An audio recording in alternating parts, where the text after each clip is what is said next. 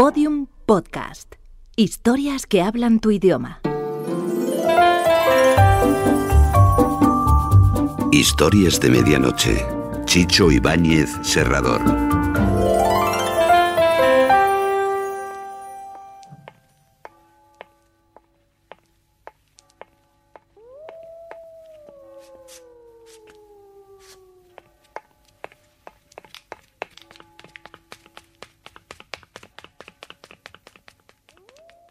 Historias de medianoche.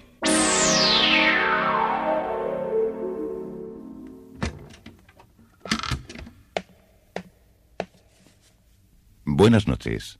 La cadena Ser les invita desde este momento a entrar en la biblioteca del suspense. Adelante, por favor.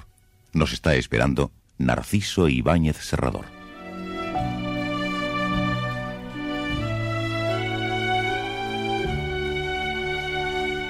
Pierre Moriat, eh, si ustedes lo recuerdan, era un astuto tipejo que ejercía clandestinamente de abogado y que tenía por costumbre hablarle a su mano derecha. Muchos vagabundos conocían la pequeña barcaza donde vivía Moriat, eh, atracada en la orilla norte de Charenton-le-Pont. Lo que nadie sospechaba era que Pierre Moriat guardaba en una caja bajo el suelo de su cabina un montón de apretados billetes. Era el dinero de un legado testamentario que había usurpado a una vieja artista del Moulin Rouge.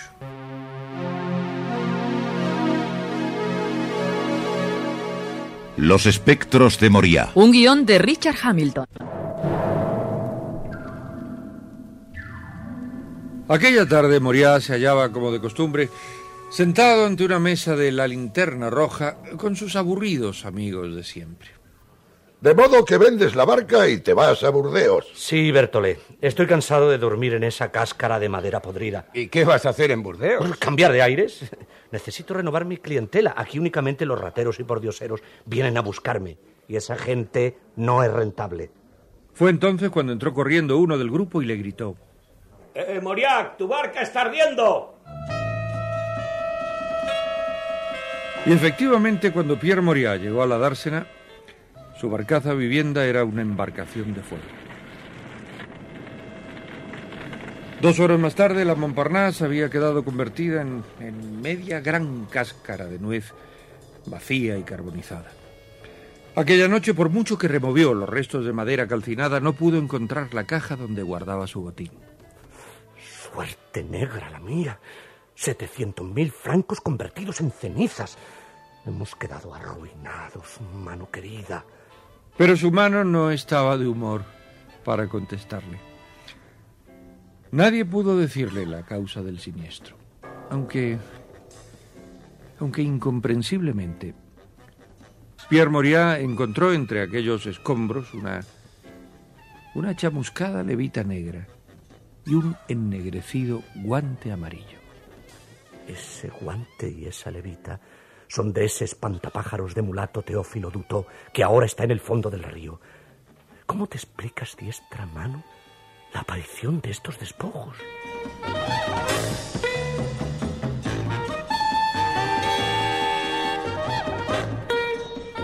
Y Pierre Moria, con el presentimiento de que sus encuentros con el fantasma de Teófilo Dutó no habían terminado, se marchó a Burdeos.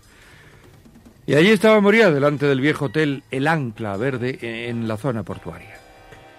No sé si habría entrado en aquel hotel barato de haber conocido a su propietaria, antes de ver el sucio letrero en la puerta que decía se admite personal. Pero puede ser que lo hubiera hecho porque un hombre con menos de 30 francos en el bolsillo y pocas probabilidades de aumentar esa cantidad no puede andarse con remilgos. Sin embargo, había algo en Madame Chatelard que uno podía sentir, pero que difícilmente podría explicar. Bajita y menuda, frisaba ya los 45 años y era muy extraña porque prefería quedarse en su propia habitación del tercer piso que daba encima de la puerta principal. Madame Chatelard guardaba un secreto que yo traté desde el primer instante de descubrirlo. No ha estado empleado nunca, señor Moria. No, pero tengo estudios de leyes y algo de contabilidad, si hace falta. Ya se ve que usted ha ido a la universidad. Ha tenido una racha de mala suerte, ¿verdad? Tengo que admitirlo, señora Chatelard. Vivía en París, daba clases de inglés y atendía unos asuntos testamentarios, pero lentamente me he quedado sin trabajo. Necesito emplearme de cualquier cosa. Mi clientela puede que a veces no sea muy agradable, señor Moria. Son gente ruda. Usted no esperaría otra cosa aquí en el puerto, ¿verdad? Este hotel se llama El Ancla Verde y suele venir mucha gente proveniente del mar. A veces poco recomendable. ¿Sé cuidar de mí? Tal vez. Ya veremos, señor Moria. Sus deberes serán sencillos. Ya sabe cuáles son las obligaciones del recepcionista de una fonda.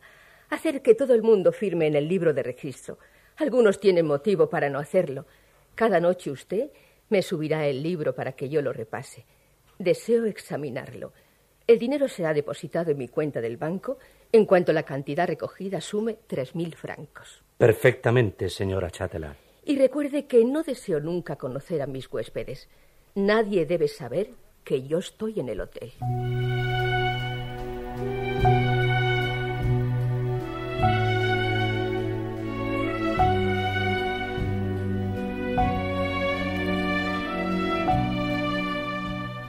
El estuario del Garona se extendía muy cerca y por la noche llegaban hasta el viejo hotel eh, los olores del puerto.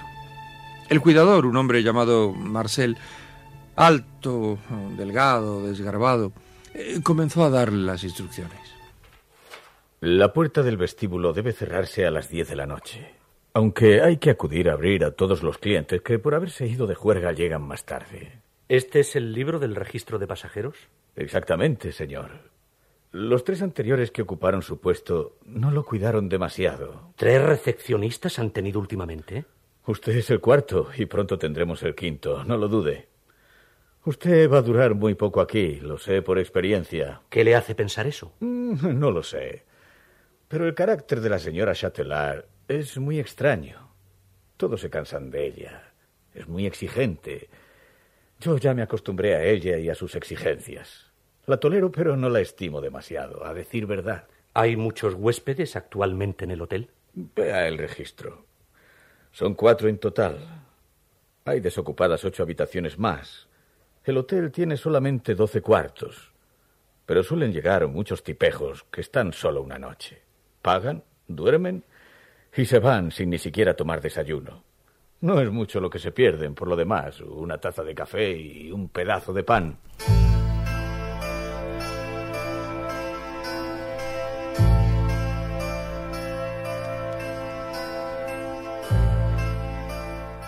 Probablemente no hay nada más aburrido que ser recepcionista en una, en una fonda de mala muerte. El viejo lobo de mar ya sin trabajo, los vagabundos, oscuros traficantes, siempre gente de paso. Sí, trabajar en, en el ancla verde, sin duda alguna, era muy monótono. Pero subir diariamente en la noche a la habitación de la señora Chatelard era algo que rompía aquella monotonía. Había algo diferente cada vez a pesar del hecho de que ella daba la impresión de que no se movía de aquella mecedora. Cada vez tomaba de mis manos el libro registro y examinaba las nuevas entradas. Johnson, Hassen Johnson, ¿qué aspecto tiene? ¿Es bajo o alto? Alto, delgado, con cabellos color estopa. Eh, cojea ligeramente, lleva bigote. Embarcó últimamente en el Wolfer que zarpó de Oslo. Bien. Aquí hay un tal Freddy Skortengen. ¿Qué aspecto tiene? Bajo y gordo. Eh, parece un burgomaestre alemán. Mejillas coloradas y ojos azules. muy comunicativo, con un fuerte acento alemán. Embarcó recientemente en el Strossemann que zarpó de Hamburgo. Perfecto. Tiene gracia, señor Moria. Usted podía haber sido policía. Admiro a la gente observadora. ¿No hay nadie más? Estos son todos. Bien, muy bien. De esta manera vamos a estar muy bien, señor Moria. Estoy contenta de su comportamiento. Muchas gracias, señora Chatelard. Espero yo también acostumbrarme a este trabajo. ¿Extraña mucho a sus amistades de París? Siempre me acuerdo de París, pero mis recuerdos retroceden a los años en que estudiaba leyes. Ay, deje los recuerdos a un lado. Cada uno ha de vivir mirando hacia adelante. Si fuera por eso, yo estaría pensando todo el día en mi juventud. ¿O cree que he estado toda mi vida en esta pocilga? Supongo que no. Hace 18 años estaba yo en Singapur. Tenía la sala de juego más importante de la ciudad. Yo era muy diferente en aquellos tiempos. Acérqueme esa botella de ron y sírvame en esta copa. Usted también puede servirse.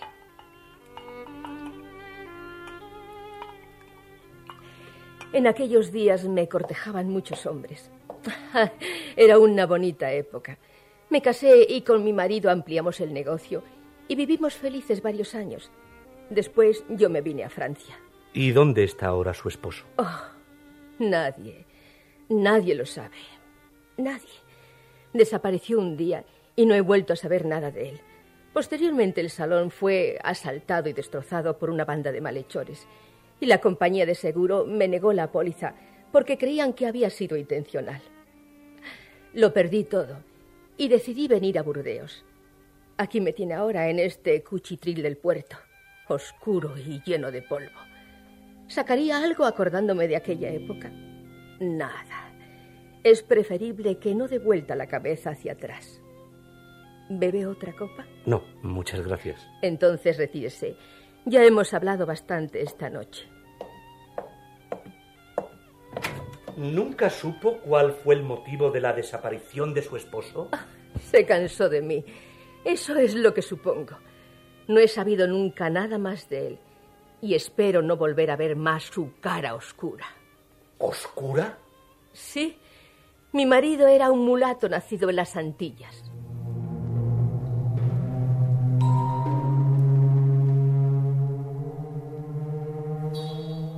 Para morir aquella mujer era, era algo muy, muy parecido al mismo hotel.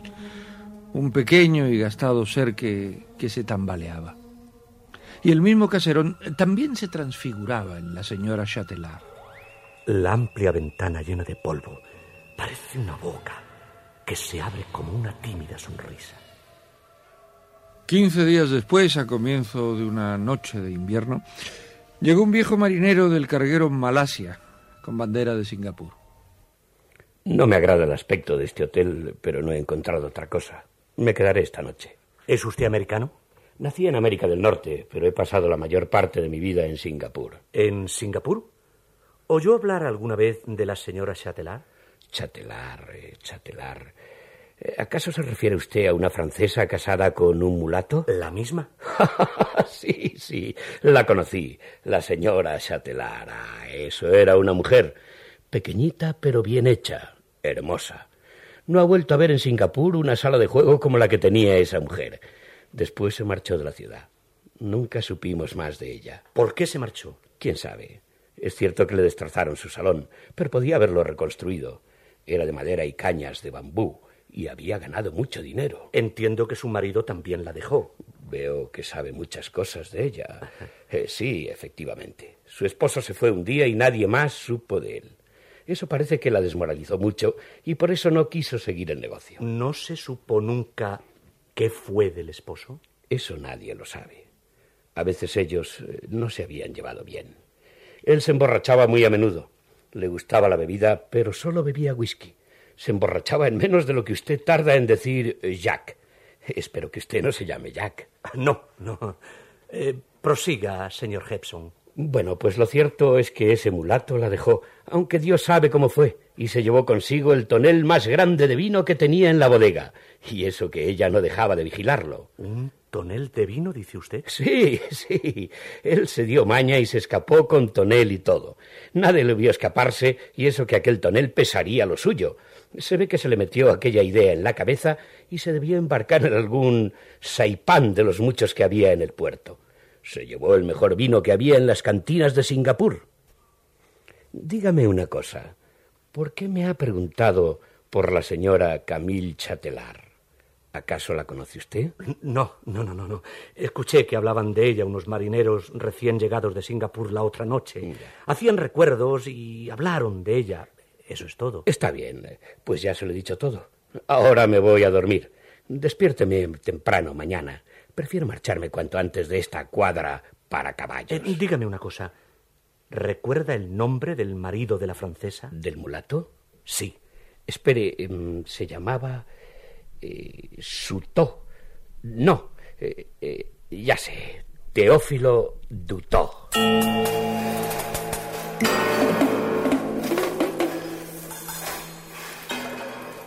Pierre Morias sintió un latigazo en su cabeza. Otra vez volví a escuchar el nombre del mulato. Teófilo Dutó. Aquel espíritu que, invocado por el fallecido usurero, había perseguido a Moria para que cumpliese la voluntad testamentaria del señor Marsigny. Por la noche, como siempre, Moria hablaba con su mano derecha. Es posible que se vuelva a cruzar conmigo la figura espectral de ese mulato. Escuchaste bien el nombre, mi querida mano. Teófilo Dutó. He estado sentado sobre su tumba en el cementerio de París. ¿Recuerdas? El viejo avaro me gastó una broma al legarle 150.000 francos. ¿Cómo podía dar dinero a un hombre muerto? Y después aquella persecución del espectro y su última visita en la barca en la que casi me estrangula. Pero aquella sombra no era un fantasma, era real. Y entraba en la taberna a tomar copas. Y yo le rompí la nuca la última noche. Pero, mano querida, Nada coincide ahora. Estoy confuso y tengo mucho miedo. Aquella noche, Benoit, el cocinero, después de la cena sacó un manojo de naipes. ¿Nunca le han visto la suerte, señor Moria? Eh, si quiere que le diga la verdad, siempre me he reído de las cartomancias. Eh, por supuesto, señor Moria. ¿Acaso sabe usted revelar el futuro por medio de los naipes? Sí, sí, sí, claro. A todos les he adivinado muchas cosas. a mí me pronosticó que tendría hepatitis y tuve una bronconeumonía. no te rías, Marcel. Te hablé de una grave enfermedad y la tuviste. También a la camarera le dije que se cuidara y no lo hizo, y quince días después se cayó por la escalera. Las cartas no mienten, señor Moria. Vamos, acérquese. Voy a verle su futuro y su pasado. Eh, mi pasado ya lo sé, no me interesa que lo repita. Y el futuro ya llegará el día en que lo sepa. Siéntese, siéntese, por favor, y, y ponga atención. Vea. Una bonita carta le salió. El rey de Caro. Eso indica un carácter voluntarioso. En fin, sigamos. Un 10 de corazón y... Un 5 de trébol. ¿Qué significa? Que ha tenido usted amigos arruinados y vagabundos y que le gusta averiguar cosas de otras personas. Mm, puede que tenga razón. Estas dos cartas indican que posee conocimientos amplios. ¿Conocimientos de qué? Bueno, no sé exactamente, pero puede ser de asuntos legales, hipotecas, testamentos. ¿Testamentos? Ha tenido dificultades con un testamento. Esta carta sugiere que han intentado asesinarle. Sí, es verdad. Un malhechor me atacó una noche. Oh, notable, notable. Benoit no sabía nada de esto. No insista en mi pasado. Me agradaría saber el porvenir. El futuro se manifiesta desde la sexta carta. Ahí está. Ajá. Un as de corazón. Una visita va a recibir usted, señor Moria. Recibo muchas cada día. Sí, esa será diferente. Eh, sigamos. Ah, un tres de trébol. ¿Qué significa eso? Responda, Benoit. ¿Qué le ocurre? No, nada, nada. Eh, eh, mejor no sigamos. Confórmese con lo que le digo. Eh, un momento, un momento. ¿Por qué no continúa? No, las cartas no son comunicativas esta noche. Eh, se confunden unas con otras. Dígame qué significa ese tres de trébol que salió. Eh, eh, nada, nada, señor Mora. Una tontería. Dígame el significado de esa carta. Nunca sale un tres de trébol después de un as de corazón. No hay que hacer caso. El as de corazón significa visita, pero con el tres de trébol significa que el visitante pues, es peligroso.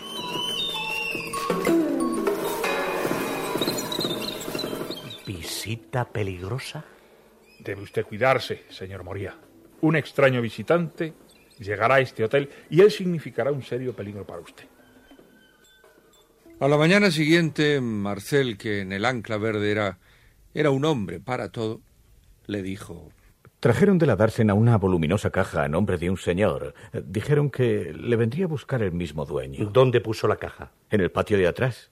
Es bastante grande. En la caja escribieron el nombre. Creo que se llama Bernard. ¿Se lo dijo a la señora Chatelard? Eh, sí, pero anoche estaba un poco bebida. A veces la señora abusa un poco con el coñac. Apenas me escuchó y me dijo que lo pusiera en el patio posterior. Moría pasó el día leyendo un viejo libro dentro de su pequeño despacho. A las diez y media de la noche empezó la horrible pesadilla. Vaya usted a abrir, señor Moria. Debe ser algún cliente rezagado. Yo me voy a dormir. Buenas noches. Moria abrió la puerta de entrada. Una figura alta envuelta en un grueso abrigo con las solapas levantadas y la bufanda cubriéndole la mayor parte del rostro, apareció ante él. Quiero una habitación. Ya habíamos cerrado, pero pase usted. Eh, acérquese al mostrador. Le daré la llave y tendrá que firmar el libro de registro. Aquí tiene. Es la llave número 7, primer piso. Eh, ¿Se queda una noche o va a estar unos días? Más. Tenga la bondad de firmar. Aquí. Su rostro apenas se veía. Unas gafas oscuras cubrían sus ojos. Venía empapado a causa de la niebla. Y en su aliento, en su aliento había un olor más fuerte que el de la humedad. El olor enfermizo de un vino pegajoso que flotaba sobre él como una nube. Gracias. ¿Puede usted subir solo? Sí. Es en el primer piso. Coja el pasillo a mano izquierda. Verá el número sobre la puerta. Una noche húmeda, ¿verdad? ¿Ha llegado en algún barco? Espero que pase una buena noche. Qué extraño. Apenas ha movido los labios y sus manos venían envueltas en unos mugrientos guantes amarillos. Dios mío. Amarillos. Veamos con qué nombre ha firmado. Domiciliado últimamente en Singapur, procedente de París. Nombre Teófilo Tutó.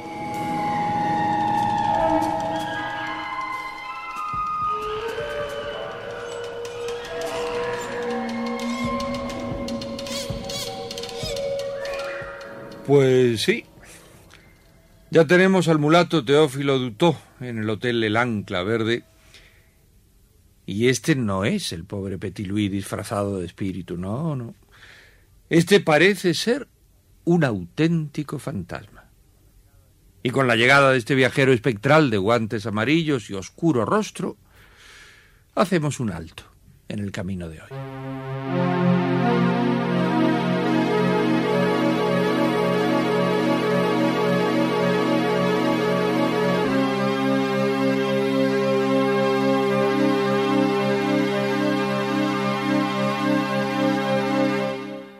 Historias de Medianoche.